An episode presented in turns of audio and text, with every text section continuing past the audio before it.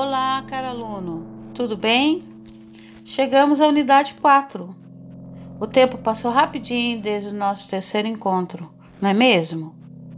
Parabéns! Você já concluiu 50% dos estudos da disciplina. No momento, é bom reafirmar nossos compromissos com os estudos, certo? O material das UAS precisa ser estudado inteiro e também a entrega dos exercícios deve ser feita para se completar a sua nota, além da aprendizagem, é claro. Para essa unidade 4, teremos como objetivo identificar as principais características da era da inspeção 100%, relacionar as diferenças entre a época do processo artesanal e a era da inspeção 100%, apontar fatos que caracterizam a primeira era da qualidade. Vamos ao conteúdo?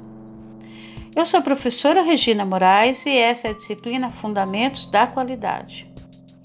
Atualmente, a qualidade é, é ingrediente básico para qualquer empresa ou profissional que queira sobreviver e crescer. Numa mesa de negociação com um cliente, já não se discute qualidade, discutem-se outras coisas. Porém, se não tiver qualidade, é provável que nem se chegue a uma mesa de negociação. Mas nem sempre foi assim. Conceitualmente, a quantidade é conhecida há milênios. Em sua forma original, era relativa e voltada para a inspeção sendo considerada responsabilidade exclusiva dos departamentos de produção e operações. Hoje, porém, a qualidade engloba funções diversas como projeto, compras, marketing, entre outras, e recebe a atenção da alta direção da empresa. As diferentes abordagens da qualidade foram surgindo gradativamente através de uma evolução regular, não tendo havido inovações marcantes. Tais abordagens são os resultados das descobertas que remontam a mais de 100 anos. Nos Estados Unidos, essas abordagens foram concatenadas em quatro eras da qualidade, a saber, inspeção, controle estatístico da qualidade, garantia da qualidade e gestão estratégica da qualidade. No século XVIII e XIX, quase tudo era fabricado por artesãos, por artífices habilidosos ou por outros trabalhadores experientes que eram supervisionados pelos mestres de ofício. Os produtos eram produzidos em pequenas quantidades e as peças eram ajustadas umas a outras manualmente, sendo inspecionadas de maneira informal. Com o surgimento da produção em massa e da necessidade de se produzir peças intercambiáveis, a inspeção formal passou a ser necessária.